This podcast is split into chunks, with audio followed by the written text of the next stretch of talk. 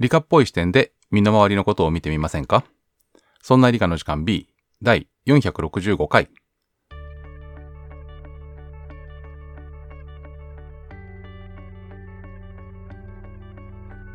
そんな理科の時間 B お送りいたしますのは吉安と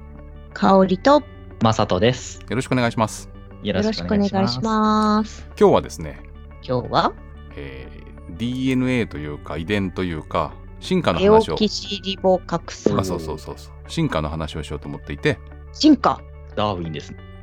そうそうそう。猿が歩いたあ猿は歩いてるか。猿はまあ歩いたりするんですけど、えー5月に一通メールをいただいてちょっと読みますね、はい。はい。えー、秀セリさん、えー生物の進化について質問です。進化の仕組みについて科学的に解明されてきていると思います。生殖遺伝ミトコンドリアのような強制突然変異などですまたスーパーコンピューターを用いた高速処理の技術も発達し、えー気象や飛沫飛散の、えーシミュレーションが十分に実用になっていると思いますと。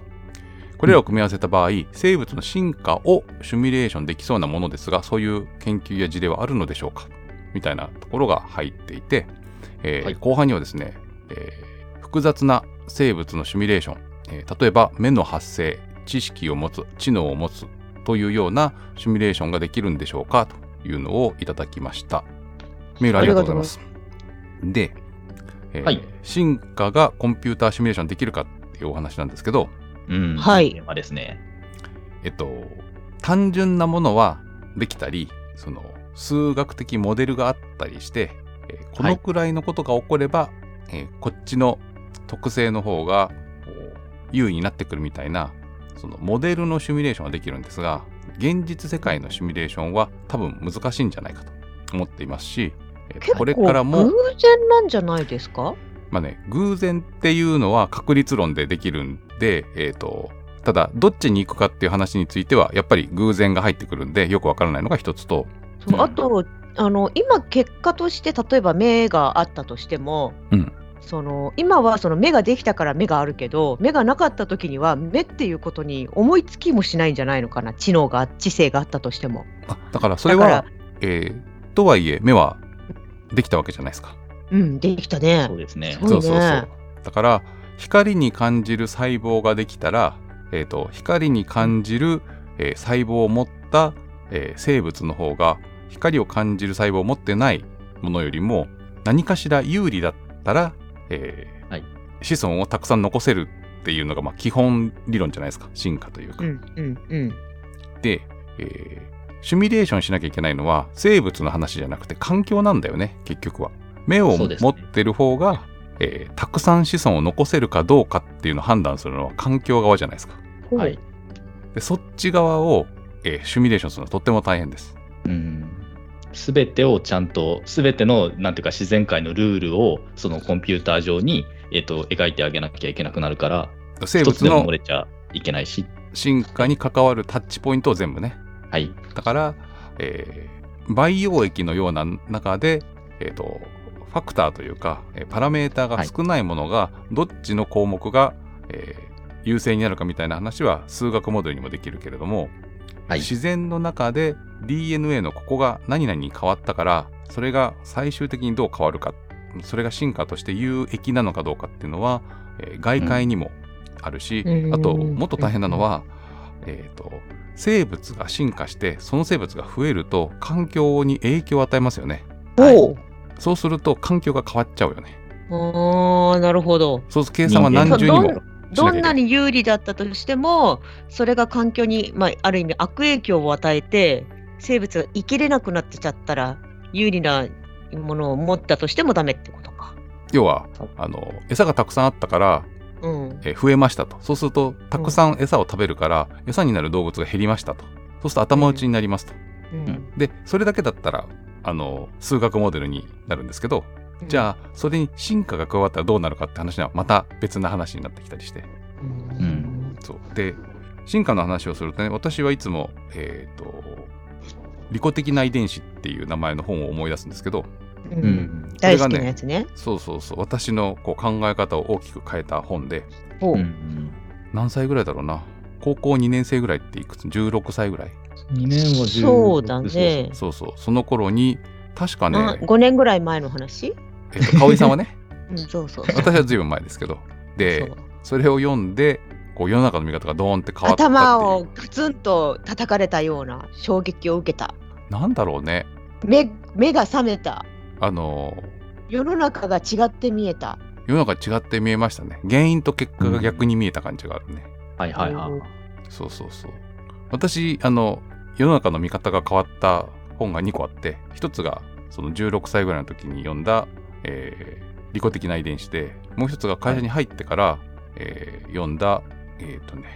要求仕様の探検学っていう名前の本で、これはね、お会社に入ってお仕事をし始めてから読んだ本で、これはそんなにおすすめはしないんですけど、これもいろんな見方が変わった本です。おー。マサトさんなんかそういう世の中の見方が変わったみたいな本でもいいし作品でもいいしエピソードありますか、そうですね。自分も本で、あのー嫌われる勇気って最近じゃなんか結構最近です。はい。流行ったっていうか、ねあったね。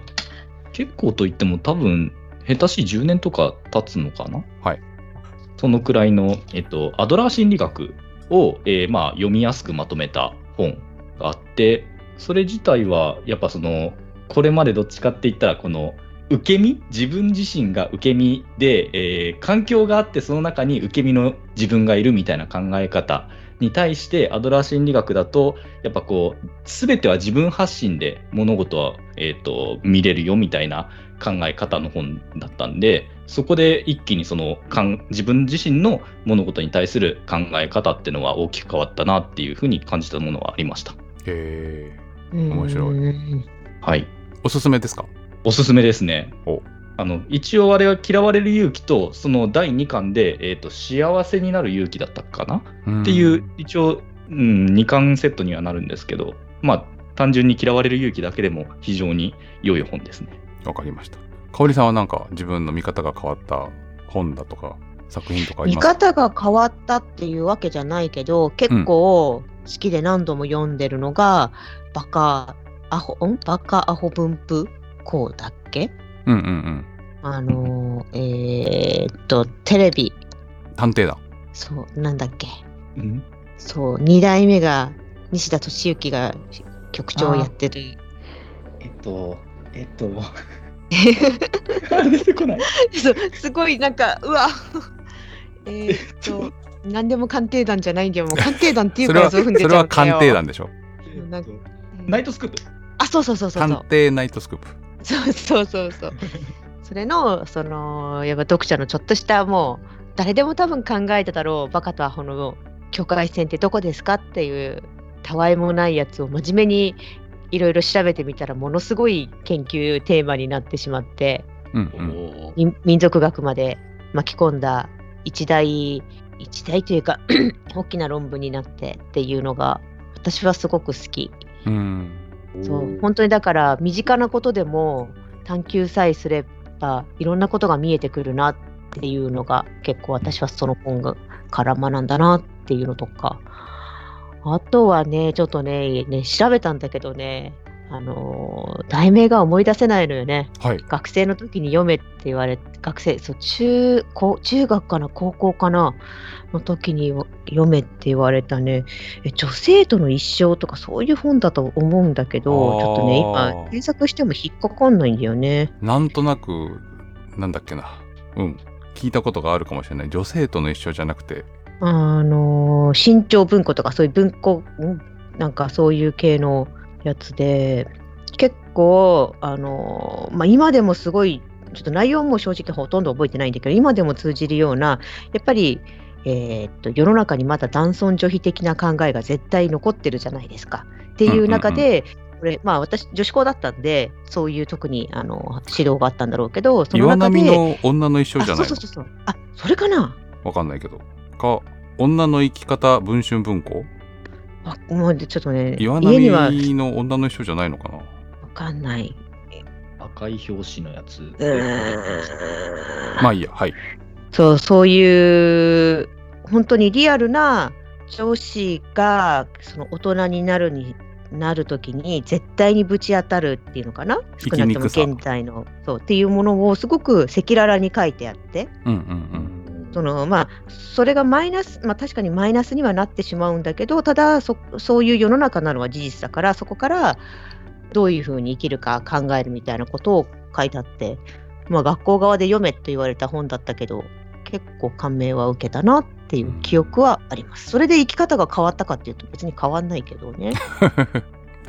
ということでですね、えっ、と、利己的な遺伝子の話をちょっとすると、あもっと戻っちゃった。戻しますよ一。生懸命、一生懸命、いろんな本の話を思い出しながらしてるのに。まあ、利己的な遺伝子っていうのは生物機械論ってこうサブタイトルがついてくるんですけど、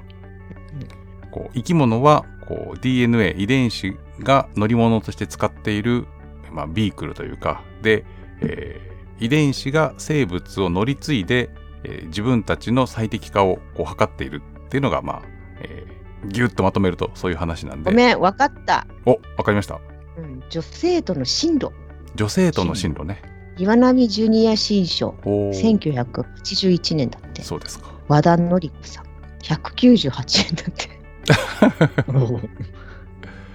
昔はは文庫とか安かったからねね、まあでも、うん。そう、これ、そう、この本、この本。そうですか見つかってよかったです入りに入れとこう。で利己的な遺伝子の話をすると、えー利己的な遺伝子っていうのは、えーはいサブタイトルが生物機械論って書いてあるんですけど生物っていうのはこう DNA の乗り物で、えー遺伝子が生物を乗り継いで自分をこう最適化するために使っているっていうその動物や植物があって、えーその道具として DNA があるんじゃなくてこう DNA や遺伝子が、えー動物をまあコントロールしているっていう風なまあ考え方で、こうちょっとぐるっと考え方が変わるんですけれども、えー今日本編ではですね、えっと進化の話を、えっといろんなところからちょっと、えー見てみて進化って何なんだろうなっていうのを考える回にしたいと思っています。はーい。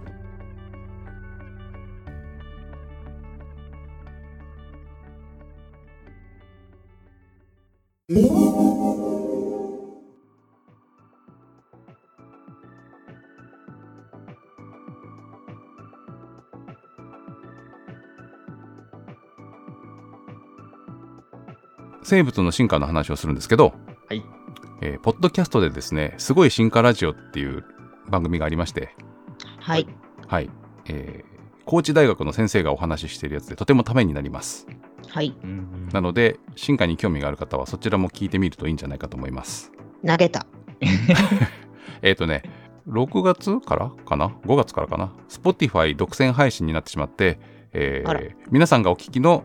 ポッドキャストアプリから、えーすごい進化ラジオを探してくださいでは見つからないかもしれません。Spotify ですごい進化ラジオのポッドキャスト見つけてみてください。はい。はい。ちょっと宣伝。ちょっと宣伝ね。で、はいえー進化っていうのは、えーまずなぜ進化をするのかっていうのを考えなきゃいけないんだけど、うん結構ね進化をするっていうのって誰かがどこかでこう進化をしたいって思ってるんじゃないかってこう人間は進化に意志を感じがちなのね。ああ、はい。生物がこう進化するっていうのは誰かが意志を持ってこうなりたいみたいなものとか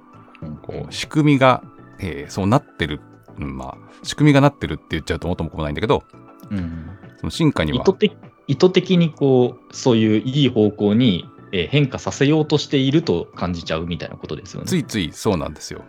なんだけど進化は、えーただ単にあの子孫を多く残したものが、えーうんたくさんいるっていうのの繰り返しだけっていうふうに、えーと思った方が、えーリアルで意思もないし、えーはい長期的計画もない。はい。ただ生物っていうものがこの世に生まれて、えー外界のエネルギーを中に取り込んで自分をコピーしてっていうのを始めた時から、えーと進化とか、えー淘汰っていうのはほぼ始まっていたと思っていいと思います。うんはい。えー進化をするっていうのはどういうことかっていうと後々まで自分の子孫が残せるっていうことなんですよね。そうですね。で進化っていうと何かしらこう変化するのを進化だと皆さん思ってらっしゃると思うんですけど、えー多くの進化はなんていうのかな、うん。えー目に見える進化っていうのは途中でピュッて変わった後その後継続的にそんなに変わらないままであるところで環境が変わると、えーまた変わったり、あの進化というか、えー形質、要は、えー外から見たものが変わったりするっていうような、えーことが多いんですけれども、えー進化をするって言っているのは、何はともあれ、えー環境に適応して、えー次の世代に、えーと子孫が残せる。それが継続できる。それが、えーと今まで続いているというのが何かしらの進化であって、例えば、うん。あの、えー広い意味の進化ね。暗いところでずっと暮らしているような動物は、えっと、目が、えーなくなっちゃって、目の機能があなくなったものが生き残っているっていうのは、進化ではあるけど、えー狭い意味で言うと、目が退化したって言い方をしますよね。そうですね。そう。っていうように、ちょっとね、進化っていうと、良い方向に進んだっていうような意味合いがある一方で、もう少しニュートラルに考えると、えー子孫を継続的に残せたっていうのが、えー進化の過程でもあり、えー結果でもあるというのが、えーまずは、えーと第一のポイント。うん。はいなので、えー進化は目的ではなくて結果なわけですよ。うん。自己複製ができる動物や植物っていうのがこの世に誕生して、えーそれがこう環境と折り合いをつけて子孫を残していけた。で、えーたくさんの子孫を残したり継続的に長い間子孫を、えー残し続けたっていうのが、えーえー今まで続いている動植物で、えーと環境に合わせて何かしら変化があったものを、まあ、進化というふうに言う。うんで、えーそもそもまた生物の話になっちゃうんですけど、はい生物っていうのは、えー外からエネルギーを取り入れて、えーと自分をある程度はね必ず少しは成長させて自分と同じものを作る、分裂したり、えーと違うものを作ってそれが同じように育ったりっていうのがあってロボットの話をした時にも出てきたよね。えーとドラえもんが自分を作れる、えー工場が作れたらそれは生物なのかっていう話とか、はい。えっ、と何とも言えないっていう話をしたと思うんですけど 今はねなんとなく生物っていうとこう自分たちが意識してないところで有機物で作られたっていうイメージもあるじゃないですかうん生物っていうと。うん。なんだけど定義だけで言うとその、えーメカメカしいものが自分の複製を継続的に、えー環境からエネルギーを取り入れて作れるようになったら生物と同じように、えーとうん変わっていくかもしれない。ただ、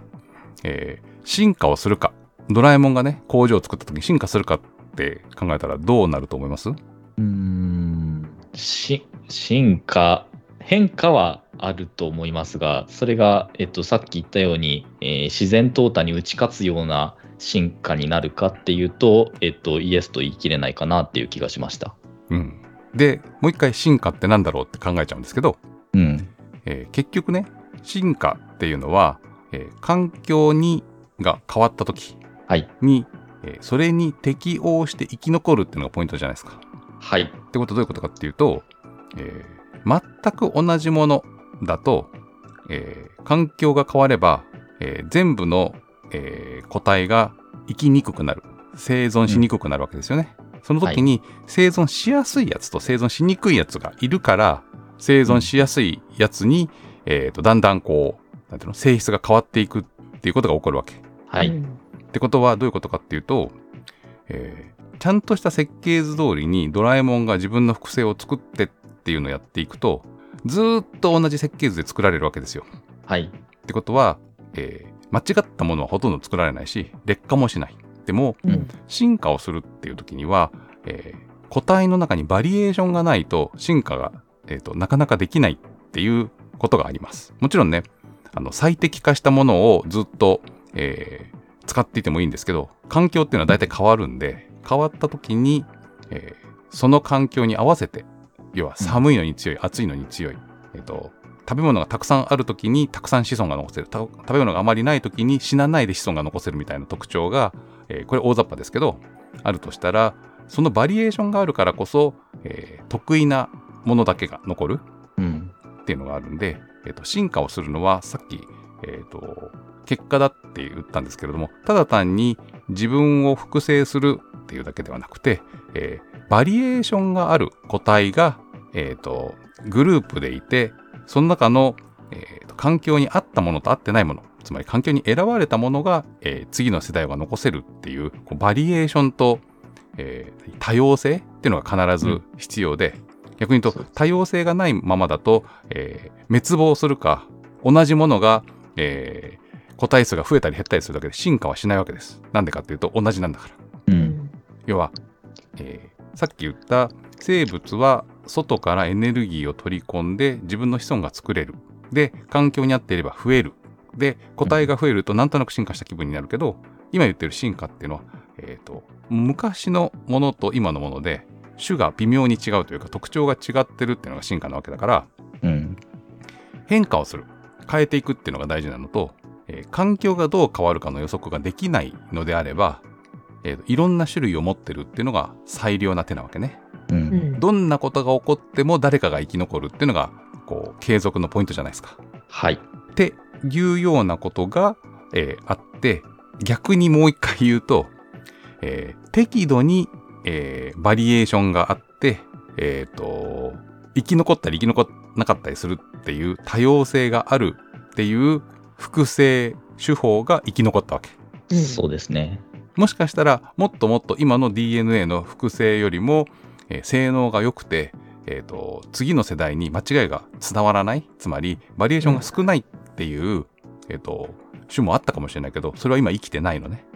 うん。えー、と人間はあのソメイヨシノみたいなやつをクローンで作ってるじゃないですか。で、えーね。植物は環境がいいとクローンでどんどん増えることが結構あるんですよ。うんはい。うん。なんだけど環境が悪くなると、えー種を作って増えることが多いとかっていうのがあってつまり環境が合ってる時には、えー同じものを大量生産した方がいいけど環境が悪くなったら多様性に頼った方がいい。多様性に頼るには、えー、とちょっとの違いを組み合わせて新しい多様性を生み出すっていう、えー、とオスとメスがいるところから、えー、と次の世代を作るっていうのが有利っていうので、うん今、えーもちろんねあの動物の中には自分をただ単に複製するっていうので、えー次の世代を生み出していくものもあるけれども複雑になっていろんなことができるようになった生物のほどこうオスとメスがいたりしてその、えー多様性をなるべくこう出すっていう仕組みを使って新しい世代を残すっていうのが成功しているっていうのが現実としてあるわけ。はい。で、えーだんだんそれが進んでくると、まるでね、狙ったように、えっと、進化が見えるようなことがあるんだけど、つまり、えーと環境に合わせて自分を作り変えたように見えるんだけど、えー結局はあの多様性の中で生き残りやすいものが生き残った。だから、はい。えっ、と、キリンの首が長くなったのは、うんうんうん。高いところにの葉っぱを食べられるやつがより生き残ったわけで、えーと高いところの葉っぱが食べたいなってキリンが思ったから伸びたわけではないっていうのがポイントで。う。うんん。うん。その辺がねあの、えー進化とかこう遺伝を考える上での基本中の基本だっていうのが、えー、とポイントの一つで。で、えーさっきの利己的な遺伝子の話に話が移っていくんですけど、お。はいだとすると、えー DNA 遺伝子っていうのはバリエーションを増やしてその中から環境に合ってるものが生き残るっていうことは、えー遺伝子は、えー環境に対してバリエーションを作って、えーと当たりが残るようにこうしていくっていうので、えーうんそれぞれのなんていうの個体っていうのは全部お試し版なわけですよ。うんうん。ね、試されてるわけ。自然というか、環境に。はい。で、環境に試されていて、えーたまたま合格したものが次の世代を残せてるっていうので、えっ、と、みんな、なんていうのかな、えーお試し版で、えーたまたま当たったやつが次に進むんだけど、そいつが、えーやってることは、えーご先祖様から、えー受け継いだ遺伝子っていうのを次の世代に運ぶっていうのが主な仕事なわけですよ。うんになっちゃったのね。そうなってますね。そうそう。それが、えー動物が遺伝子を使って子孫を残してるんじゃなくて、遺伝子が動物を使って、えー世の中で生きながらえるっていう目的、目的はないんだけどね。目的で行動しているように見えるっていうこう逆転な話。いや、そうですよね。あの、種が変わってしまったら、確かにその種自体は絶滅するとかがあるかもしれませんけれども、あくまで DNA っていうのは種をまたい、えー種をまたいできちんとう受け継がれているから、DNA がこれだけで見たら、ずっと、なんでしょう、独り勝ちしてるような、ようにも見えますもんね。そうで、自分のえー、と遺伝子を残しやすいように行動させるっていうのがだんだんできてくるわけ。うんうん。であの単純な生物はもちろん、えーコンピューターシミュレーションの話があったけど何が生き残りやすいか何が生き残りにくいかって分かりやすいんだけどだんだんこう、えー脳みそが発達してくると、えっと、生き残るための戦略っていうのを考えるようになるわけね。はい。オスが戦って自分の遺伝子をたくさんのメスに、えー、と振りまいてたくさん子供を作るっていううん。のは、えーその素質を持った、えー遺伝子が、えーと自分のえコピーをたくさん作ったっていうことになるわけじゃないですか。はい。つまり、えー遺伝子で受け継いだ戦略っていうのを持ちながら動物っていうのは次の世代を作っていってはい。で、えー例えば、えーと人間もそうなんだけど、えーうん社会的動物っていうのは、えー自分たちの遺伝子が残るように、えーとなんていうの？親は子供を育てて自分の子供じゃなくても同じ集団の中の人を助けるっていうのをやるわけよね。うんこれは、えーと本人の遺伝子とは関係ないけどそれをやることで、えー遺伝子のプール多様性なプールがより一層残りやすくなるっていう特徴を持っていてうん。それがね究極的になるとアリとかハチみたいな、えー働きアリ働きバチっていうのは自分の子供を残さないのね。うん。働くだけ。で,、えー次の世代に遺伝子を残せるのは女王蜂や女王アリと,、えーとたまに生まれてくる、えっとオスアリオスバチが次の世代を残せるんだけど巣を作ったり巣を大きくしたり、えー餌を取ってくるっていう蜂たちアリたちは、えっと何のことはない次の世代に、えっと女王蜂が持っている遺伝子を残すために働いているようなもんなわけですよ。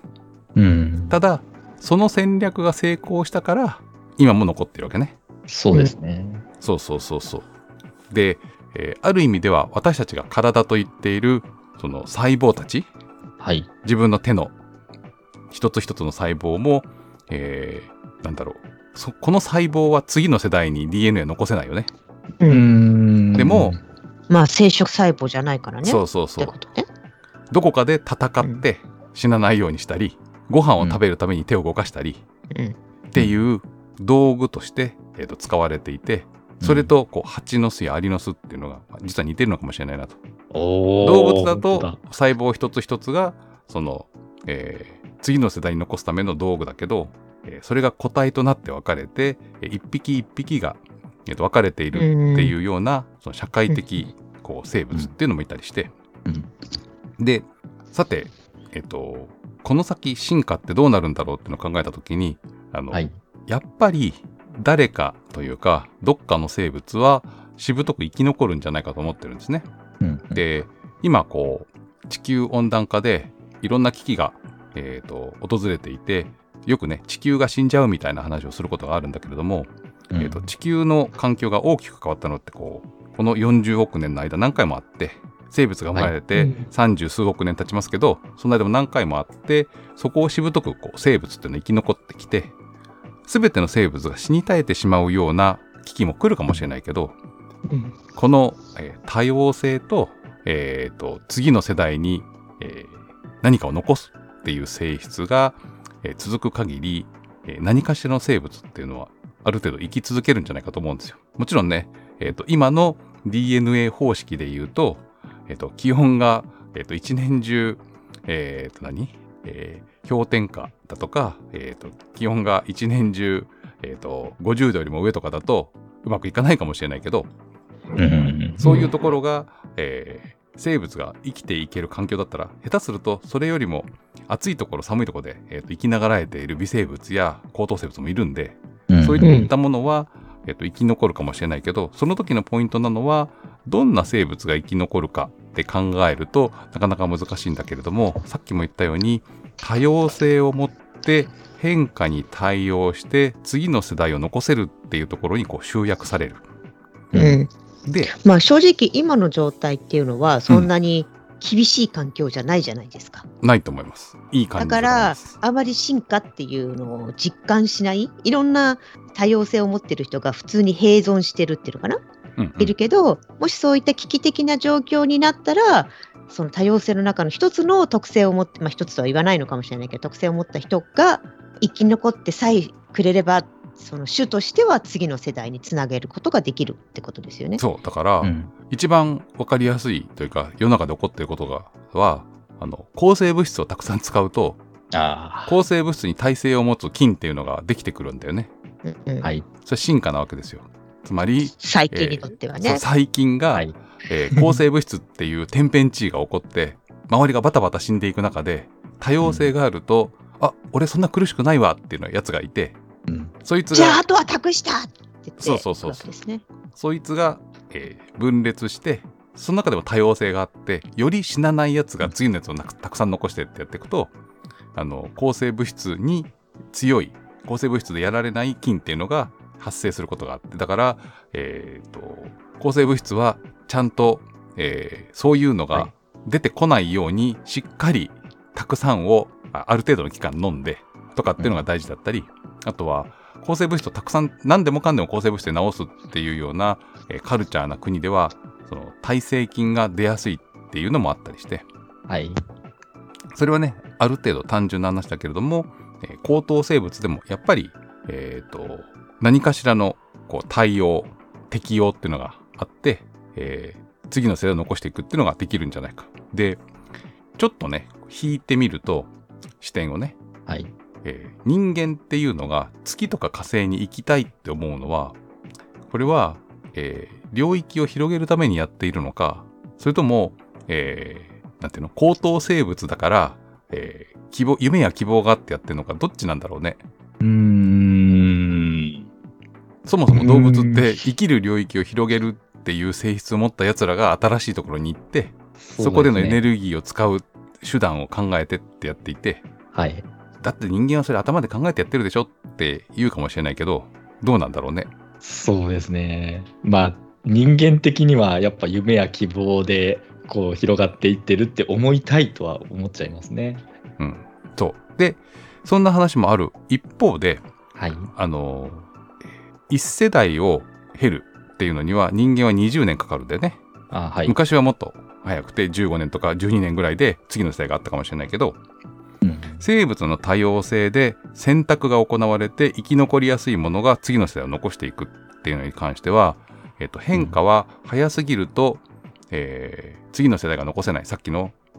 抗生物質耐性菌で言うとえっ、となんていうの？俺いけるかもしれないっていうやつらが、えー次の世代を残すっていう暇があれば耐性菌ができるけど、それを次の世代を残さないぐらい早く、えー抗生物質が濃かったりすると次の世代が残さずに殲滅ができるわけ。はい。で、えー地球温暖化の話は実はその抗生物質と、えー菌との関係とちょっと似ていて、えー地球温暖化っていうのが進む時に生物はねあのしぶといから次の世代で、えー生き残れるものがあったらどんどん適応して、えーと生きていけるかもしれないっていう話をした一方で、はい。えー次の世代に行く前に大半が死んでしまったら次の世代が残せないっていう風にこう断絶してしまうっていうことが起きて、まあ、絶滅というんですけど、生物の場合はね。っていうのが、えーとところどころで起きるっていうのがあってで、うん。私はね結構あのなんていうの冷めてるからまあまあそこで人間が絶滅したら絶滅したで自業自得だし仕方がないんじゃないのって思うところもあるんだけど、うん。一方でどんな生物だったら残れるかっていうようなところに興味はあったりするしうんうんもう一つじゃあ、えー、とわざわざその悪くする実験をするようなことはしない方がいいと思っていてうん。ゆ緩やかな変化要は、えー動物や植物がついていけるような変化に留めておいた方がいいんじゃないかとも思っていて。はい。これまでの進化の過程と同じように自然淘汰できちんとその今今まで言ってたような進化が起きるぐらいの時間ススケールスピード、の方が、はい、えこれまで通り。ーこれまで通りというか多様性を保ったままいろいろできるんじゃないかなって思うんだよね。はい。賛成します。そう。そんな感じでね、えーとはい。実は私たちが生物の中でキープしなきゃいけないのは実は多様性なんじゃないかっていうのはそんなところにあって。うんうん。別にねあの進化の可能性を残すために多様性っていう話をするとなんとなく目的意識があるけど何はともあれ、えー今役に立つか役に立たないかわからないけどこうバリエーションがあるっっていうのは、うん。グループとして強いっていうのが、えーと基本的な方向性としてあると思います。もちろんね、えー最適化されたものをたくさん作るっていうそのソメイヨシの戦略もあると思うんですけどもうん一方で多様性があってバラバラな集団の方が、えー予期せぬうん。こう外へ、あえーと外敵と言ってんだな環境変化うん。っていうのに対応していけるはずだし、えー、と実績としてそうなってるっていうのが一つポイントではい。でこう進化をもう一回、えっと、逆の面から見ると私たちは、えー DNA を乗っけた一つの、えー乗り物で動物として次の世代を残すっていう、えーまあ、目的があるって言うんだな、えーっていう風にプログラムされていてうん。で、えー DNA 的には次の世代を残すのが成功なわけね。はい。なんだけど、こ個人としては、えー次の世代を残すことは、個人の成功かどうかは別にいいわけじゃないですか。そうですね。個人がそうそうと残ればよくて。だし、えー一つは、えー一番こうニヒルに考えると、はい。種が残ろうと残るまいと、自分の人生が楽しければいいっていう話。はい。一方で、もうちょっと妥協すると、次の多様性を、えー作るにはとか、えーと自分と同年代また下の年代の、えー同じ種の、えー何？個体が生き残れるために何ができるかっていう話をうん。考えるのもありだと思っていて、さっきのね、えーはい蜂やこうアリの話をしたけれども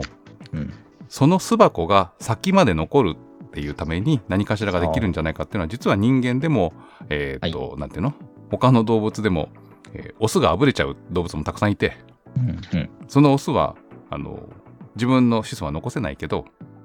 何かしらこう集団に貢献できて次の世代が生き残りやすいようになっていればその種は継続するわけで、逆に言うと、そういう性質を持っている種が、えー長持ちするっていう風に、えー計算的になるっていう風な考え方もできる。とでえーっとね3ヶ月ぐらい前に「生物はなぜ死ぬのか」っていう本の紹介をしたんですけどあ、はい。ありましたね。そうそうそうなんですよえーっと自分の母の葬儀の前に読んだんですけどうん。えっと、別になぜ死ぬのかっていう話に、えっと、理由があるわけではないんだけど、一つの、えっと、考え方として、えー新しい世代により、えー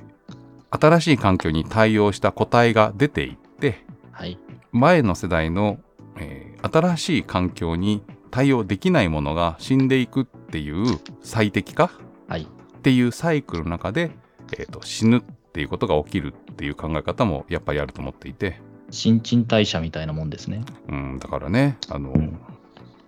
赤が出てこう細胞が死んでいくけど中から出ていくみたいな話と近いのかもしれないけど かもしれない。はい。そんなこともちょっと視野に入れつつ、えーと進化を考えるとちょっと面白いかななんて思いました。ということで、はいえー今日の話は進化は単純だけど結構複雑っていう話を、えーとしてみました。はい。ありがとうございました。はーい。今日はですね、香織さんの通信環境が悪くて、なかなか喋れないという ハプニングもありましたが。いっぱい喋ってたんですよ。いやいやいやすごい喋ってたんですよ、一人で。お聞かせできずに残念です。ということで、えーと今日は進化のお話をしてきました。えーそんな理科の時間では皆様からのメッセージをお待ちしております。最近ね、あの新しくというか、初めてメッセージを送りますという方がたくさんいたりですね、あとは、えっ、と、いろいろ何歳になりました？報告おめでとうございます。と、あと、なんでこの番組、そんな理科の時間を聞いてるかっていうのの説明してくれる、えー、とメールなども増えていて、ちょっと楽しく読んでいます。ありがとうございます。はいあり。がとうございます。ぜひね、あの、私たちも自分の番組の魅力ってなかなか自分たちでわからないので、っていうのと、褒めてもらえるとすごく嬉しいんで、あの なんでこの番組を褒め、褒めて伸び伸びるタイプですって感じね。まあ、大体ね、褒められると嬉しいんで、えっ、と、こんなところが気に入って聞いてますみたいなメールをいただけると励みになりますのでよろしくお願いします。えーメールの宛先は理科アットマーク 0438.jp rika アットマーク数字で 0438.jp です。またですね、そんないプロジェクトというグループで、えー、そんない .com、sonnai.com という、ウェブサイトを運営しております。こちらではですね、えー、私たちの番組の過去のエピソード、また、えー、同じプロジェクトから配信をしている、そんなことないっしょ、そんな美術の時間、そんな雑貨店などの番組も、えー、そちらのサイトからすべて聞けるようになっておりますので、えー、もしよかったら遊びに来てみてください。あとですね、えー、そんな美術の時間が、えー、もうすぐ、えーと、終わるというのもありまして、えー、新規一点、私はこんなことしてみたいという方がいらっしゃったら、えー、新メンバー募集もしておりますので、えー、ぜひ応募してみてください。よろしくお願いします。よろしくお願いします。あと、メンバーの方は、えー、ラジオトークやスタンド FM、また、えー、この番組もそうなんですけれども、audiobook.jp で有料配信もしておりますので、そちらもぜひ探してみてください。よろしくお願いします。よろしくお願いします。ますということで、そんなエリカの時間第465回、お送りいたしましたのは、吉安と、香りと、まさとでした。それでは皆さん、次回の配信でまたお会いしましょう。さようなら。また今度。ごきげんよう。